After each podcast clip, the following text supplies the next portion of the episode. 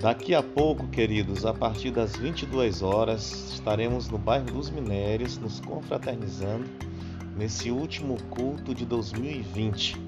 No momento da virada do ano, estaremos ali orando ao nosso Deus Todo-Poderoso.